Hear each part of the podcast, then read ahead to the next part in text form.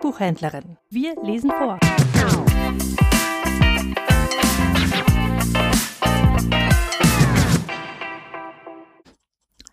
Das Haselnusskind von Heinrich von Wlislocki Es war einmal ein Mann und eine Frau, die hatten keine Kinder und beteten tagtäglich zum lieben Gott, er möge ihnen doch ein Kind schenken, auch wenn es nicht größer wäre als eine Haselnuss. Der liebe Gott erhörte das Bitten und schenkte ihnen ein Kind. Das war so groß wie eine Haselnuss und wurde auch später nicht größer. Die Eltern hatten trotzdem ihre Freude an dem kleinen Wesen und hegten und pflegten es. Das Söhnchen wurde auch von Tag zu Tag klüger und aufgeweckter und die Leute wunderten sich sehr über seine klugen Reden. Als das Haselnusskind fünfzehn Jahre alt war, saß es eines Tages hinter dem Herd in einer Eierschale.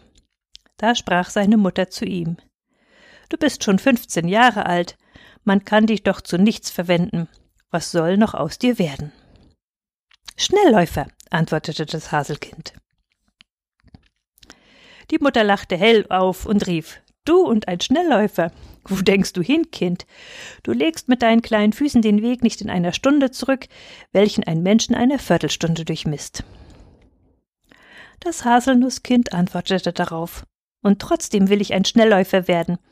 Wenn du willst, so schick mich irgendwo hin, und du wirst sehen, dass ich im Nu zurück bin. Da sagte seine Mutter zu ihm Na gut, geh also zu deiner Tante in das Nachbardorf und hole mir ihren Kamm. Das Haselnusskind sprang aus der Eierschale heraus und rannte hinaus auf die Straße. Dort fand es bald einen Reiter, der in die Richtung des Nachbardorfes ritt.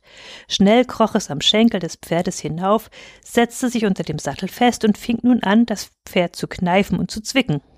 Das Pferd griff aus und lief, was es nur laufen konnte, obwohl der Reiter es zu zügeln versuchte. Als sie im Nachbardorf ankam, zwickte das Haselnusskind das Pferd nicht mehr, so dass es nun ganz erschöpft langsam ging. Das Haselnusskind kroch nun vom Pferd herab, lief zu seiner Tante und verlangte ihren Kamm.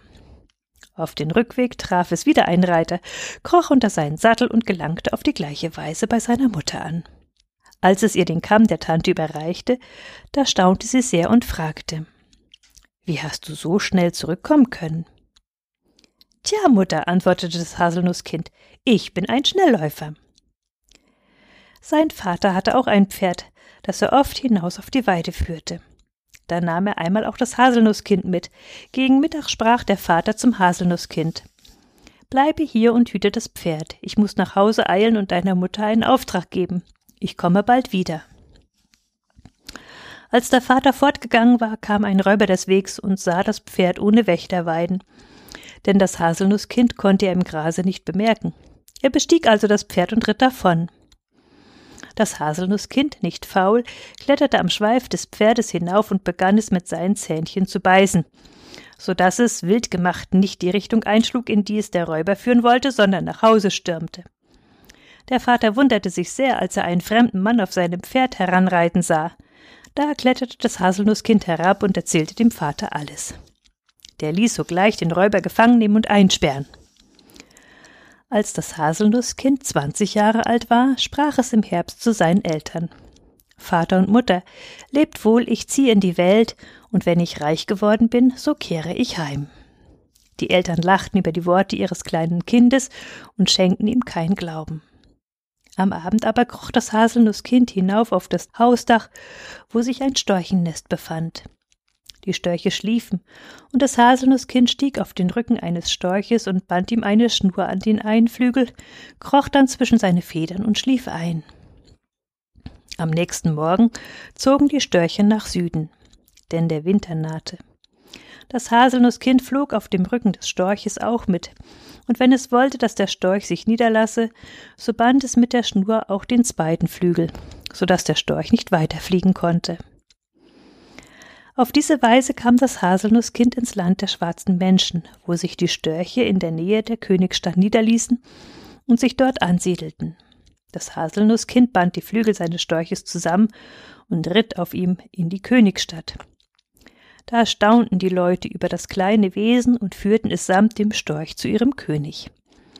Dieser behielt das Haselnusskind und den Storch bei sich, Und mit der Zeit gewann er es so lieb, dass er ihm einen sehr großen Diamanten, viermal so groß wie er selbst war, schenkte.